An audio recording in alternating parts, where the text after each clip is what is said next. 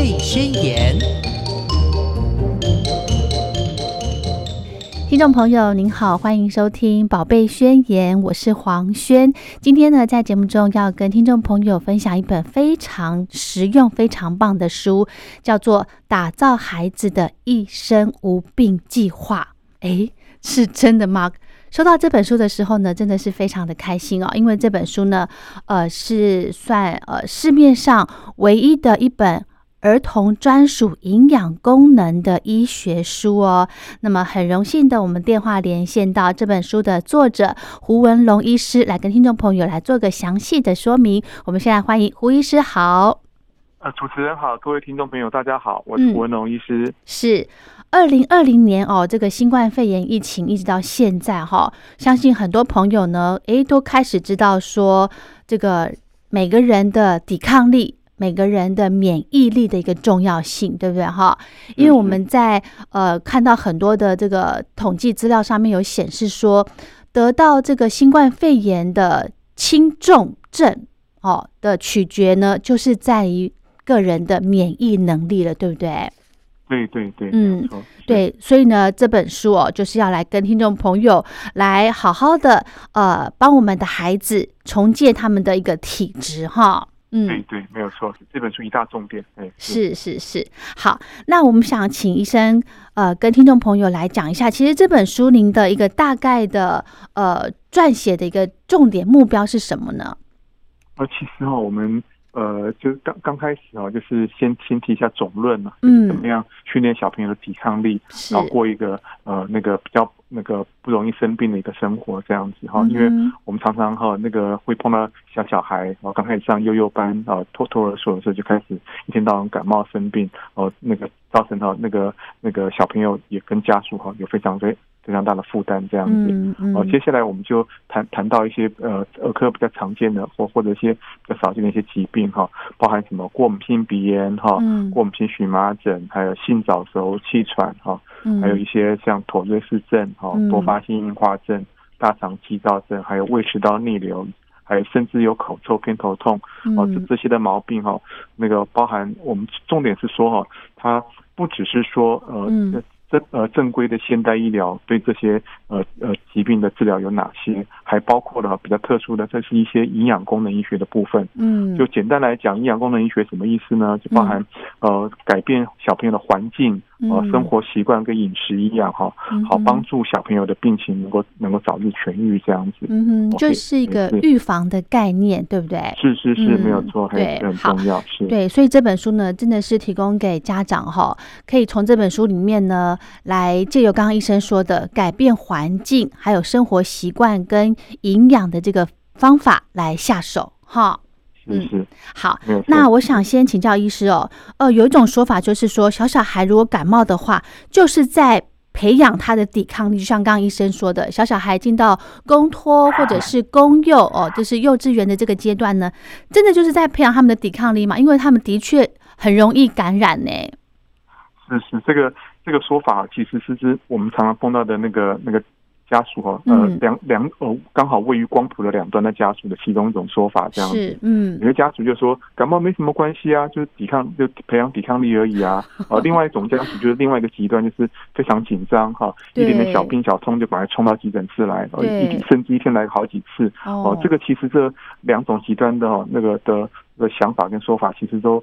不太正确了哦，所以说我们常常讲说小小小孩如果感冒就培养抵抗力啊，其实这种说法只能说是对的一部分。嗯，哦，重点是什么？重点是病原菌的毒性怎么样，跟原本的抵抗力怎么样，好不好？哦，哦，首先哈，如果说这种说法是完全正确的话，那么从新生儿开始呢，小朋友就不应该接受任何的疫苗注射。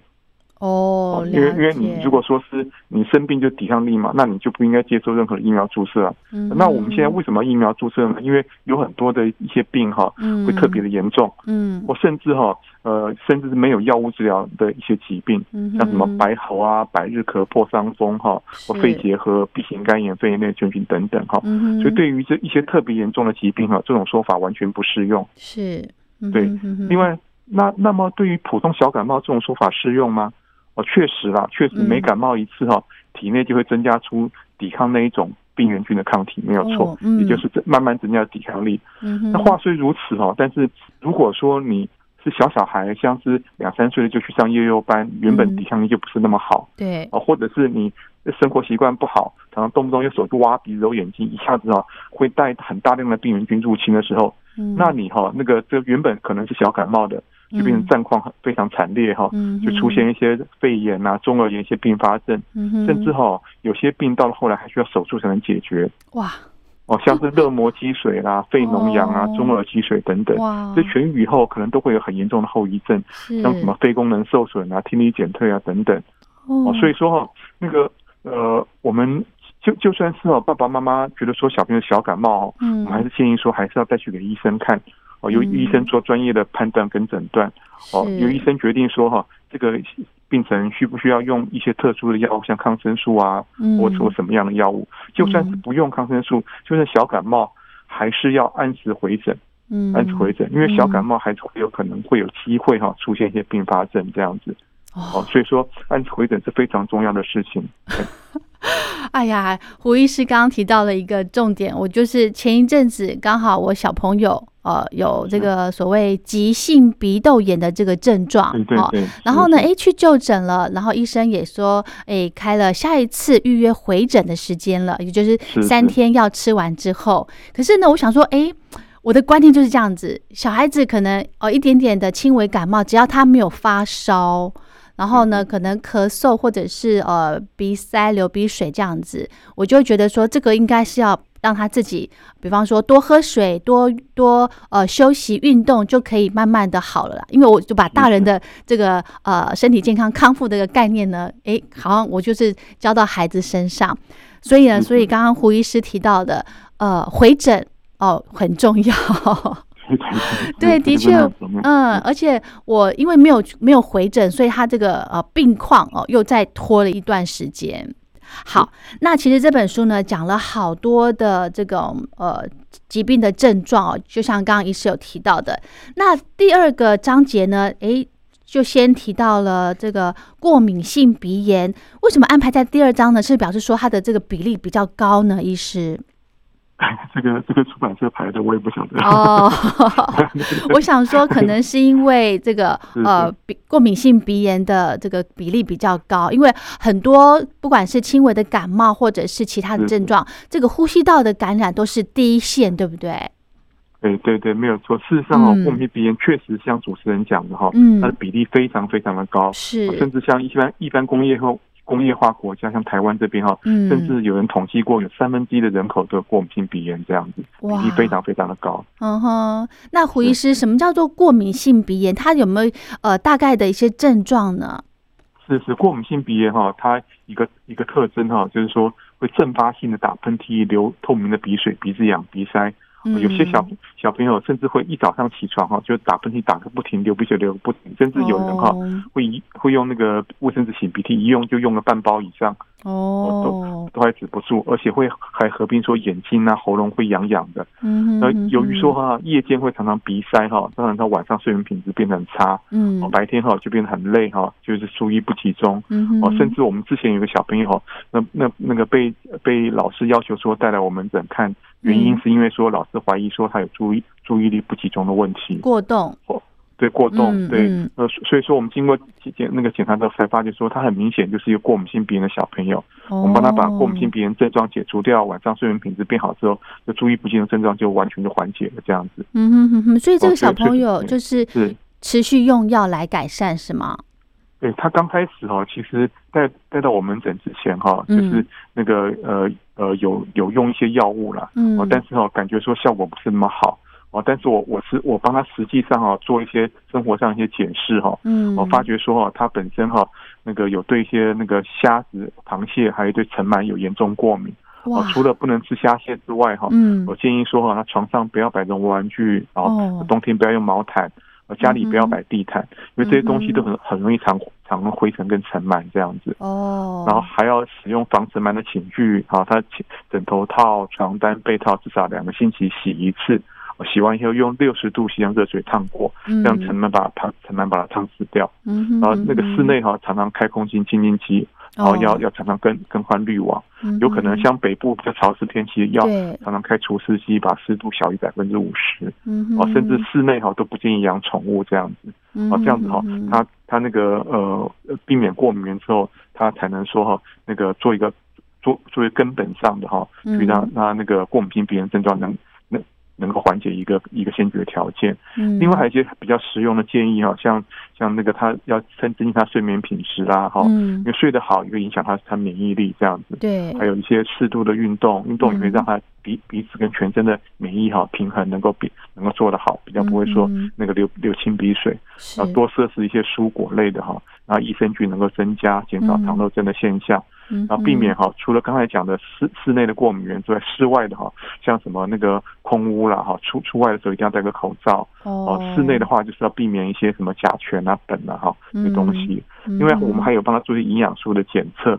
哦，发觉说他有缺乏一些像维生素 D 三哦，还有欧米伽三的脂肪酸、维生素 E 跟锌，嗯，也帮他补充这些。嗯。就他原本有在吃药哈，那个呃，而且吃了两三种药，还加上喷的药，他还是会有很严重的症状。那接下来呢，就是慢慢减药，减到说只有睡前一种药，而且那个他症症状几乎完全都没有，他也不会说上课在在那个注意不集中啊、发呆啊这样子。哎，嗯，这是多大的孩子？这个这个差不多是他诶八八岁大的小朋友，八岁小朋友。不过他是症状是从两岁之后就有了，哦，两岁。两岁到八岁这样子，对对对，就就哇，这么长时间，对越来越严重这样。嗯哼，嗯哼，那他治疗大概多久时间呢？需要花多久时间？我们就是那个从那个生活上的调理哈，那个生活上的盘整，还有我们营养素补充，大概花了三到六个月的时间这样子。哦，这样很快耶，大概半年的时间就会有进步了哈。对对对，没有错。对，好，我们聊到这个过敏性鼻炎哈，呃，刚刚书里面。医师书里面还有提到说，过敏性鼻炎，如果你没有去治疗好的话，它还会诱发气喘呐，还有甚至呢会有口臭的问题。怎么会这样子呢？医师？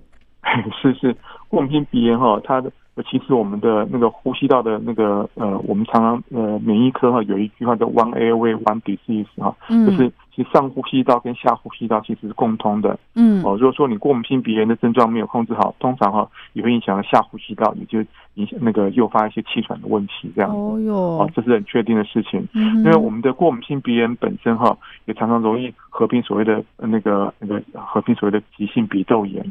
哦，急性鼻窦炎就容易合并一些口臭的问题。其实我们大部分大部分的口臭都从那口腔，那臭味来源都从口腔来的啦。对。但是有少数的部分也是从那可以从鼻腔来的。哦，鼻腔最常见的一个部分就是像鼻窦炎呐，哈，或者像一些其他的那个那个呃。鼻涕倒流啦，好，甚至有小小孩哈，在鼻腔塞一个什么东西，小玩具塞在鼻腔里面，有一些异物之类的哦，都可能造成说有口臭的问题产生。嗯哼哼哼，好，所以呢，呃，急性鼻窦炎也也算是过敏性鼻炎的一种，对不对？并发症，哦哟，真的是要注意哈。好，那另外呢，我们想请教医师哦。这个呃，书里面有提到说，还有刚刚医师有提到说，要来补充健康食品哈。那我们这个小小孩可能两三岁那个时候，应该还没有办法补充健康食品吧？应该还是先从天然的食物来呃，把他这个营养给调整好，对不对？对，刚才我们有特别提到哈，就是要先做一个检测，是一个检测，你确定是缺的哪些东西哈？哦，再针对那个东西，再再特别做补充哈，会比较好一点，会比较安全一点。是，我们都。特别特别强调说哈，那个呃，要从天然食物上摄取，嗯嗯，上摄取。那个台湾的饮食习惯啊，尤其是小朋友哈，是大概碳水化合物跟蛋白质大概都比较不会缺啦。哦，对，比较比较会缺的大概就是就蔬果类的东西。哎，哦，像我们常常讲天天五蔬果，嗯，就是每天哈，小朋友要吃煮熟的蔬菜哈，煮熟以后像他拳头握起来一样大小，嗯，那这样蔬菜要吃三份，嗯，水果的话这样子那拳头大小要吃两份这样子，天天五蔬果，嗯哦，这个是。那台湾的饮食习惯哈，比较会会会缺乏的东西这样子。另外，台湾的饮食之外比较缺乏的，可能就是有些人哈比较不喜欢吃鱼。嗯，哦，吃不要不喜欢吃鱼的话，他可能就是会缺乏一些欧米伽三脂肪酸哦之类的东西。另外就是有小朋友他也不爱喝什么优酪乳、养乐多啊，或甚至他就根本对一些奶制品会过敏了哈，他也不能喝吃喝优酪乳、吃养乐多，那可能就身体会缺乏一些益生菌这样子，哦，会会比较伤脑筋一点。所以说哦，那个我们原则上还是希望说小朋友能够从天然的食物上摄取，是。会比较好。但是无无论怎么样，但是还是呃不可否认，也还是有很很多小孩会偏食挑食啊。对，偏食挑食。对，那如果说真的是很偏食挑食，我这本书比较特殊的地方哈，就说呃，我那个它的附录一哈，就有含一个富含特定营养素的食物。对，比如说你。你过敏性鼻炎，我们希望说它可以补充一些锌哈，那你可以直接翻到附录一看含锌的食物有哪些，像牡蛎啊之类的东西，或是坚果类的啊，含一些锌哈，你可以从那个食物优先从食物上摄取。是哦，如果说你孩子很偏食挑食，或者你那个他的呃检测结果发觉是很低哈，或者你担心说他摄取不够。那你想要另外补充，那你可以翻到附录二，我们有一个胃腹部的哈儿童每日膳食营养素建议摄取量是哦，那那这样子你去那个给他补充营养素，你就比较会会有把握，你会不会？超过这个上限哦，那个那每每天应该摄取多少？但是无论怎么样哈，你打打算要帮小朋友补充营养素，还是建议说哈，在在医生的建议跟监测之下补充啊，是比较理想的做法。是是是，而且书里面呢，我发现哦，胡医师有写到很多呃，不管是什么样的一个疾病，都是会建议多补充益生菌，还有鱼油哎哈。是是。那我想到了，呃，我之前我因为我自己也本身也有吃鱼油的习惯，那我发现呢，吃鱼油它会有一个状况，就是如果你流血的话，它不容易止血哈，是不是医师？哎，这个其实哦，很多那个呃所谓的营养素哦，那个呃。包含那个鱼油啦，哈，包含那个一些一些其他什么红曲之类的哈，是，对对，好，好像都有这样子的那个呃特别的呃特别的警示。嗯，所以我们建议说，如果说有有这一类哈比较需要特殊考量的一些营养素，你在手术之前一个礼拜哈，就暂时先停掉，哦，那停掉哈。如果说你需要手术的话呢？哦，如果说平常没有手术的话，其实哈就是不用不用担心这么多这样子。嗯哼哼哼。是。那另外呢，我们讲到说提升免疫力哈，在我自己的孩子还小的时候呢，呃，就会有这种呃医事人员会建议说，哎，小朋友可以补充一些乳铁蛋白呀。哦，这个是什么？这算是蛋白质吗？哈，医师。这乳铁蛋白其实就呃就是一种蛋嗯就呃就是一种蛋白质啊蛋白质。那事实上我们哈目前那个我们之所以哈那个那个坦白讲啊那个大家哈对那个嗯对呃。呃，某某些什么营养品啊，补充营养品啊，有一些疑虑哈。是。最主要是呃，之前早些年的时候哈，那个呃，我们常常就就就就那个会习惯推荐说，哎，某某某你就吃这个这个看看啊，看会不会比较好啊，或者怎么样。那现代的医学哈，包含说像这样子营养功能医学哈，也越来越讲究一个叫做实证医学。嗯。哦，实证医学什么意思呢？就是说你哈要。确定是说哈，那个在有 paper 有文献去佐证，佐证说你你吃的这个东西真的对你这个病是有帮助的哦，我我们才才建议给才建议吃这样，并不是说你你认为说一个专家认为说是某某某对对什么病有效果，那你就你就应该吃这样哦，就是就是就就是这样不。不应该这样子的，嗯，不应该这样的。我们就是说，应该要要要看到一分证据说一分话这样子，哦，就就说我们那个呃，所以说我这本书哈，它一大特征就是说它有那个它它附录哈，它附录本身哈，就就包含了说你那个你要要那个某哪些病哈，对哪些营养素呃，它对它来讲是有效果的，这这这都有 paper 佐证的。那你要那个你去实际实际去接触它，补充它，那才会。会有效果，而不是说应该是那个用用想象的方式这样子。嗯，是的，是的。其实这本书哈，真的跟市面上的这种营养学的书很大的不一样，是胡医师把呃一些富含营养素的食物都给列得非常的清楚哦。其实这本书呢，不光只是否小孩子，其实成人也很适用哎哈。哎，是是嘿，嗯，你看有有很多病哦。很多病事实上就是像那个成人跟小朋友通通都是共通的啦。哦。像过敏性鼻炎哈，我们的成人患者，成人患者也也是很多这样子。嗯。所以说我们就是那个呃，呃，就是这些建议，其实对对对成人也都是完全适用的，没有错。是的，是的。还有呢，刚刚胡医师有提到说，哈，呃，小朋友的饮食最好就是均衡，然后天天五蔬果。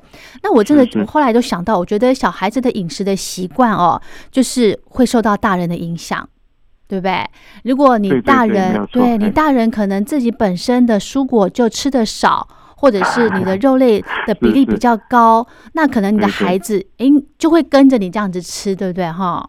对对对，没有错。所以说，那个爸爸妈妈要以身作则，养成一个良好的饮食习惯非常重要。其实哦，我们常常见到的就是不只是没有蔬果，就是爱喝爱喝甜饮料，爱喝那个手摇饮这样。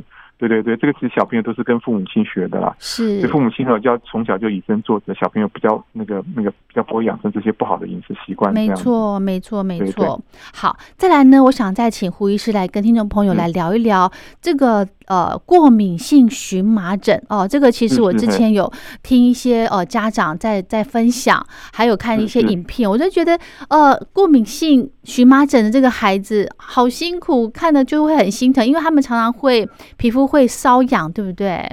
对对对，那个过敏荨麻疹哈，那个就是呃呃，类我们之前有个六岁的小女生哈，她就半夜常常哈一下子就就发作了，身体有出现很多类似像是被类似像蚊子叮到一样凸起来的，对，不规则形状圆圆的，淡淡粉红色的这样的斑块这样子，嗯，两三天都两三天就发作一次，嗯，然后那个来来我们诊的时候，她其实从第一次发作到来我们诊的那时候已经超过三个月了，哇，她她有之前就有做过过敏原检测哈。但是就跟绝大多数的过敏性荨麻疹患者一样，他也是找不到对任何特定过敏原有过敏的现象。哦，而且来的时候已经在吃三种预防性的用药了，哦，甚至哈严重发作的时候还需要加上口服类固醇呢，病情才能压得下来。哇，哦，所以说。他他他那个病情啊相当棘手嘛，很棘手，所以说我们也是一样，从他的饮环境、生活习惯跟饮食一样哈，去去去做一个了解哈。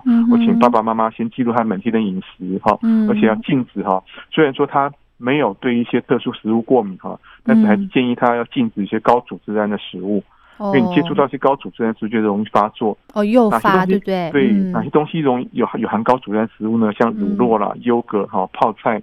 哦，加工的肉品，好像什么什么香肠、腊肉啦，哈，那个那个火腿啊之类的东西，像味增、酱油、番茄、番茄酱，哈，茄子、菠菜，那些青鱼啦、咸鱼或鱼罐头等等这些东西哦，要尽量避免吃到这样子。嗯哼哼哼。可是刚刚医师讲到的，有有一些是天然的食物，有些是加工品。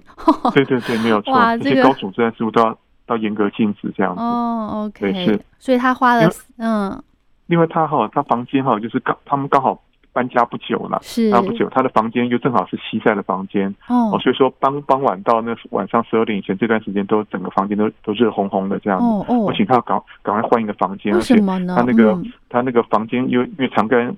那个才刚搬完新家嘛，房间都有一股油漆味。其实油漆就所谓的甲醛嘛，是甲醛装潢的味道。我们希望说，就是哈，除了换房间之外，它房间空气清新机也要二十四小时全部都打开哦，那些放一些活性炭，什么吸附甲醛这样子。哦，他平常哈一些衣服哈都比较算是比较紧，而且都是所谓的聚酯纤维材质的啦。我们希望说把它换成宽松的棉质的衣服哈，才不会诱发发作。而且我们有帮他做检测哈，发现说他也是缺乏维生素 D 跟 B 十二，还有一些 Omega 三脂肪酸，我们也也顺便帮他补充，还加上益生菌。他原本哈两三天就发作一次哦，后来和减少到两个礼拜才发作一次，而且也不会严重到说哈发作的时候需要口服类固醇了。那平常预防性的药物原本一天吃三次，后来减少到一天。呃，睡前只有吃一次的这样子，嗯哼哼哼，那整个进步非常非常多。嗯哼哼哼，哇，真的是非常好，所以他这个习惯一定要继续的维持哈。是是是，没有错。好，所以他之后还是会呃，药物就可以直接根除了，对不对？如果饮食，如果说在在继续在进步当中，我们就会考虑帮他把最后的药物慢慢停掉了，这样子。哇，太棒了，太棒了。好，那聊到这呢，我想再请医师来跟听众朋友聊一下。其实书里面有提到一个，我觉得诶，很很少去关注到，就是所谓的性早熟。哦，是是性这个又是呃，为什么要特别去去留意这一块呢？医师，这性早熟哦，其实有两那个两大后那个比较严那严重的后果了。嗯，第一个就是说哈，会长不高。嗯，会长不高。你你刚开始看他好像比同龄小朋友都长得。又高又壮啊，比大家都长又要壮，但到到了后来，他他就停滞了，哦，不长了。到了后来，他同学就慢慢慢慢哈，就超越他，到最后成人身高哈，反而会比他来的高，而且高很多这样子。是，这第一个问题。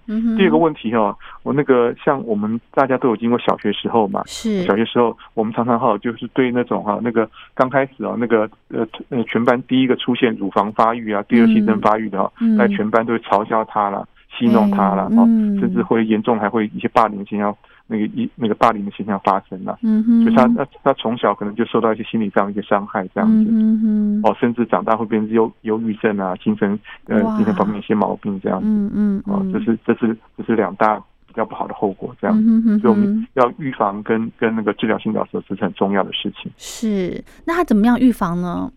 预防哈，其实我们预防有很多哈一些一些方法可以实际上去预防那个性早熟。嗯，那我们大多数的性早熟是所谓的中枢性的性早熟，而且是特发性的。什么叫特发性呢？就找不到任何原因的，任何原因的，找不到任何原因。呃，有有很多不好的原因，像什么脑子长个瘤子啦。或者他之前哈很辛苦，之前做过脑部的一些放射性治疗啊，这些都会造成中枢性的性早熟。是啊，因为周边性的性早熟，有些小女生那个卵巢长个瘤子，或者是小男生睾丸出了什么问题，嗯嗯，或者男生女生他肾上腺出了什么问题，就所谓的周边性的性早熟。嗯，哦，这些有病的状态之下，我们当然是要针对这个病，嗯，给他那个治疗了。对，但绝大多数啊，就是小女生的。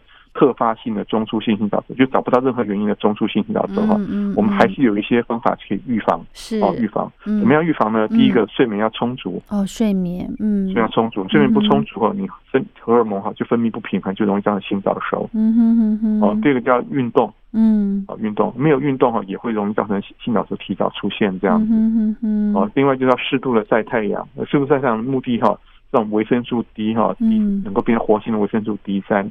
啊，D 三也可以预防性早熟的作用，这样子。嗯哼哼哼。啊，另外还要避免生活上一一些一些东西哈，像避免什么东西呢？含咖啡因的饮料。哦，茶类咯，对不对？对，茶类、咖啡、可乐、什么机能饮料都要避免。嗯哼。这东西就会含咖啡因的，都会造成性性早熟提早出现哈。哦。另外就是减少一些糖分的摄取跟代糖的摄取。嗯哼哼哼。哦，糖分、代糖也很确定会造成性早熟。哇。然后少吃一些垃圾食物啦，避免肥胖啦等等，啊，避免一些塑化剂。避免塑化剂其实它，这个这很伤脑筋。我们之前有一个小女生哈，她就是每天哈喝一杯八百 CC 的珍珠奶茶，全糖的，全糖的。那结果不但诶，就不但造成她身体比较肥胖，也让她性早熟。他多他几岁的孩子啊？几岁的孩子？他九九岁的孩子，九岁的孩子。嗯，哎，对他那个。所以说他那个呃，我们他在呃那医院哈做了好多检查哦，嗯，都找不到什么原因。后来哈来我这边哈，我就帮他做一些塑化剂的检测哦，我发觉他塑化剂哈。真的非常非常高，这样 DHP 非常非常高，嗯所以我们就帮他做一些那个那个那个排除塑塑化剂的一些营养品哈，帮帮助他能够加速排出来。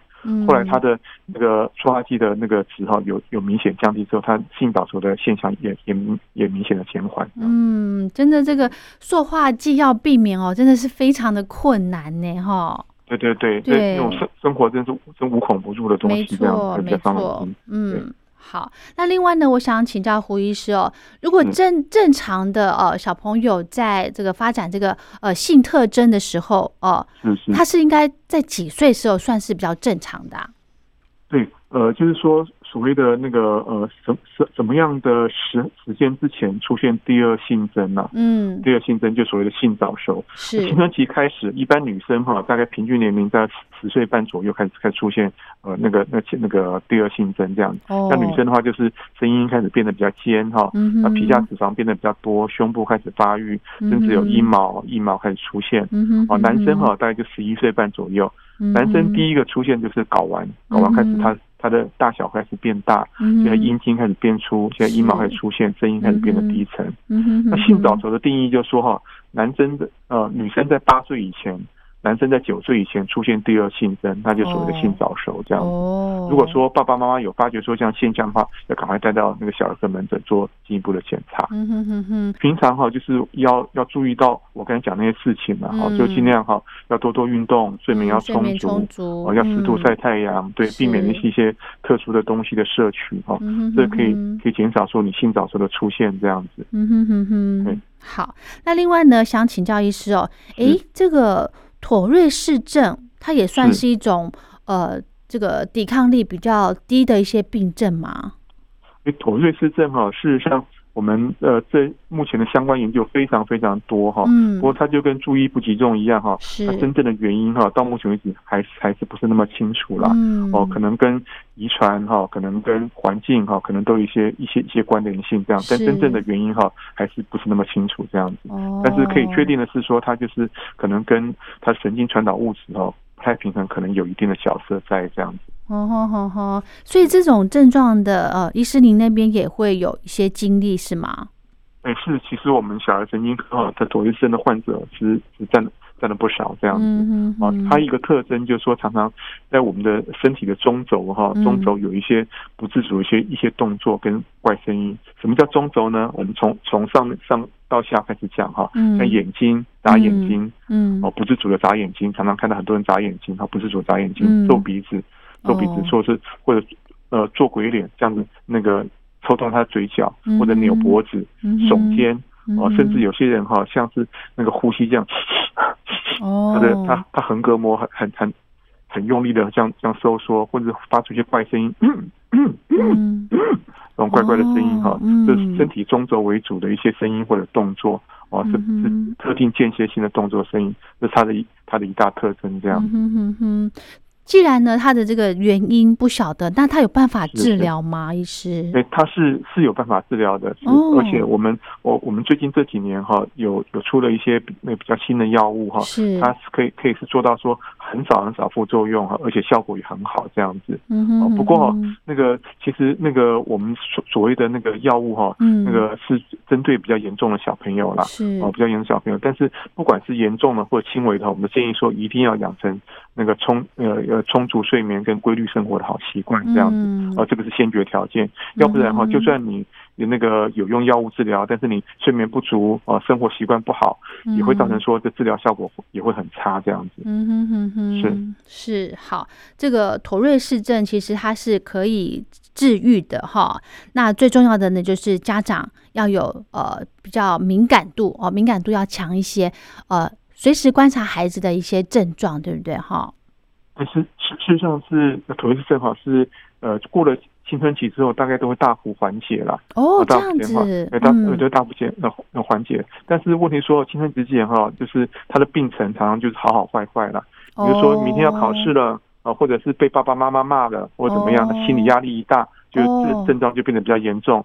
如果明天考完试了哈，或者是今天心情很快乐哦，那个那可能他症状就会就就缓解这样子。哦，他的一大重点就是他就那个就是会起起伏伏这样子。哦，那个另外哈，我们那个刚才讲的是那个小朋友要注意是要充足睡眠、规律生活。对，常常忽略掉的一点是说哈，爸爸妈妈，嗯，爸爸妈妈心理建设哈，这是很重要的事情啊。嗯，让那个爸爸妈妈要要那个常常哈看到小朋友这样子上会心里。以后会变成焦急，对，容容易借着说打骂啦、提醒孩子的方式哦，那希望说小朋友能够戒除这些这些妥日式的一些动作，但是哦。但是这样反而会容易增加小朋友心理压力哈，让让他症状反而更加恶化。嗯，哦，所以说要先请爸爸妈妈能能够先释怀了哈，能能够自己先学习说怎么样跟孩子的这些症状哈和平共存。是哦，重点是哈要当做没有看到、没有听到的原则哈。嗯，就当呃你你看到他这样，你就当做没有看到；听到他这样发出怪声，你当做没有听到。嗯，去面去面对他的症状，这样子啊反而会让小朋友的压力哈心理压力减少，那症状才能逐渐跟着缓解。这样子是。这样感觉好像可以不药而愈哦。哎，如果说你能够那个做到一些那个日常生活注意事项，确实有有可能做到说不需要吃药。嗯，我刚才讲的哪些事情呢？也是一样哈，就是要那个多运动。对，哦，要多运动，睡眠要充足，哦，要充足。另外哈，就是要尽量少看电视，少打电动玩具，少玩手机。哦，不要，就是尽量减少这种刺激性的，让他就是。对对，所以三期的产品都会让它症状容易容容易加重这样子。哦，另外一些也要避免摄取一些含咖啡因的。防腐剂的哦，这糖类、人工甘味剂的一些食物或者饮料，这些也会加重他的他的一些症状。嗯哼，如果说有可能哈，那比较大一点小朋友，你可以让他练习静坐。哦，静坐本身也对他症状会很有帮助。这样子是是是。那有没有说大概好发的一个年龄层呢？因为刚刚医师说，他青春期之后可能症状就会缓解了。对，其实。两岁之后，大概就会呃，就就开始有小朋友发病的了。哦，发病，然后慢慢慢慢啊就是就增加到那个那个那十那个十岁啊十几岁哈，就是在那个过了青春期之后，再慢慢慢缓解这样子。是是是。那有没有在平常的这个营养的上头可以多多加注意、多加加强的呢？有的有的，我们有很多营养素啊，都对妥瑞症的它的症状会很有帮助哈。那不过还是要再强调一遍，就是还是希望说能够做一个先做一个检测，会比较精精确知道他体内营养素究竟是不是呃有缺乏。有缺乏的话，你再补充这些营养素可能会比较安全这样子。哦，包含像一些铁啦、然后锌啦、那维生素 D 三、镁，还有一些我们那个 omega 三脂肪酸哈，这些都对妥瑞症哈会很有帮助，会容易减缓它症状这样子。是好，刚刚呢胡医师提到的这个镁哈，就是我们平常可以从这个呃海带啦、海苔，还有虾子、呃紫菜、鱼肉这些上面去摄取，对不对哈？对，尽量从天然食物摄取会比较好。嗯，好。那另外呢，我们节目最后还有一点点时间，呃，请胡医师来跟听众朋友，我们最后再来提醒大家，怎么样提升免疫力的一个关键做法。不管呃你有什么样的目前困扰你的病症。对对，其实我们提升免疫力是非常重要的事情。这一阵子我们大家都很熟悉的哦，我们要避免新冠病毒的感染，要多洗手。哦，戴口罩，少出入公共场所。不过这些呢是相对比较消极的一些一些做法了。嗯，哦，但是我们就算是我们做的再好，还是有可能百密一疏，病毒跑到我们身体里面去了。嗯，接下来就靠我们的免疫力了。所以，我们主动提升免疫力哈，才是最最最最重要的事情。嗯，就算你进去了，我们还是可以帮你把病毒打败这样子。嗯，像第一个就要避免吸烟，跟避免吸到二手烟。哇。这个这些东西都会减缓我们的免疫力，啊，让免疫力变差这样子。嗯哼哼哼。哦，还还有就是刚才有提到过了，要饮食要多蔬果啦，嗯，规律的运动啊，维持适当体重，因为肥胖本身也会降低免疫力这样子。是，对。还有一个比较特殊的，就适当的饮酒。哦。小朋友千万不能 喝酒哦！小朋友因为他的 那分解酒精的的酵素还没有成熟哦。是。青春期以前我们千万千万不能喝酒哦。嗯嗯。哦，那但青春期之后哈，那可以适当的喝酒哈，可以先增加免疫力。哦。但是呃，这接下来又要提两两个先决条件了。第一个哈，你必须要有那个呃好的乙醛呃去青酶。嗯，啊，是那个那有些人一喝酒啊，就是他整个满脸通红哈，嗯，那你表示说你缺你就缺乏了某些乙醛去腥酶，那你就不适合喝酒，是，那你就千万要记得滴酒不沾，嗯哼哼哼，因为你你你一些人喝了酒就满脸通红的话哦，那你身体的乙喝了酒之后乙醛会变得很高，嗯，乙醛是一个很毒的化学物质，会造成各式各样的癌症这样子，嗯哼哼哼，哦，但是你如果说喝了酒脸不会通红，那也要也要好适量。适量，像男生哈，一天哈那个五趴的啤酒，五趴的啤酒不要超过两罐。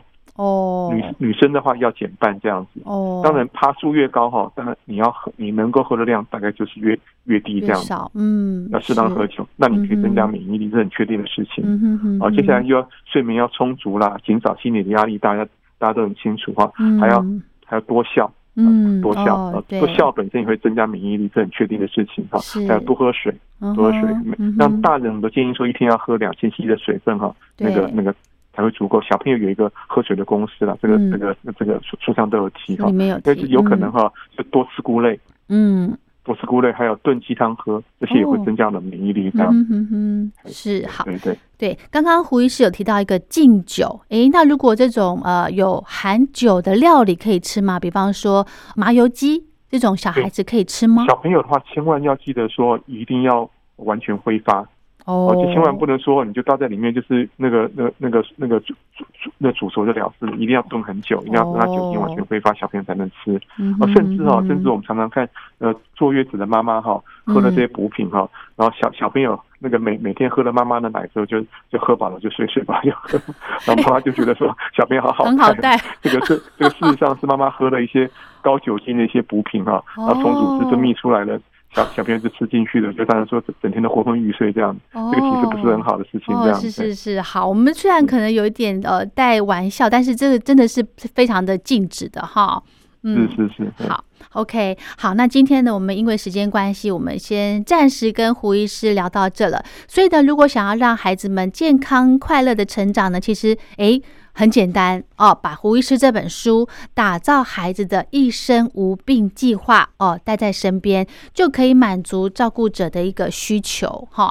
其实这本书不光只是针对孩子，其实成年人也很重要哦。里面呢，除了提到说，呃，怎么样来保养，还有调养小朋友的体质。好，OK OK，好。OK，好，那我们今天呢就先跟胡医师聊到这了。我们下次还有机会，下次再请胡医师再跟听众朋友做更详细的其他的一些呃症状的说明，好吗？好，没问题，谢谢主持人，OK，谢谢胡医师，谢谢。那呃，如果听众朋友想要呃有一些问题可以问胡医师的话，可以上您的粉丝专业，对不对？哎，没问题，呃，对，有我粉丝专业没有错。嗯，那我们要怎么找您呢？哦，你就打胡文龙医师基因营养功能专业，这样就可以了。OK，好。虽然呢，胡医师现在在台中的澄清医院哦的这个是主治医师哈，但是呢，胡医师会抽空来回复听众朋友的。任何疑难杂症，OK，好，那我们今天就聊到这了。由新自然主义所出版的《打造孩子的一生无病计划》，由我们胡文龙医师所撰写的。非常谢谢胡医师。好，谢谢主持人，谢谢大家。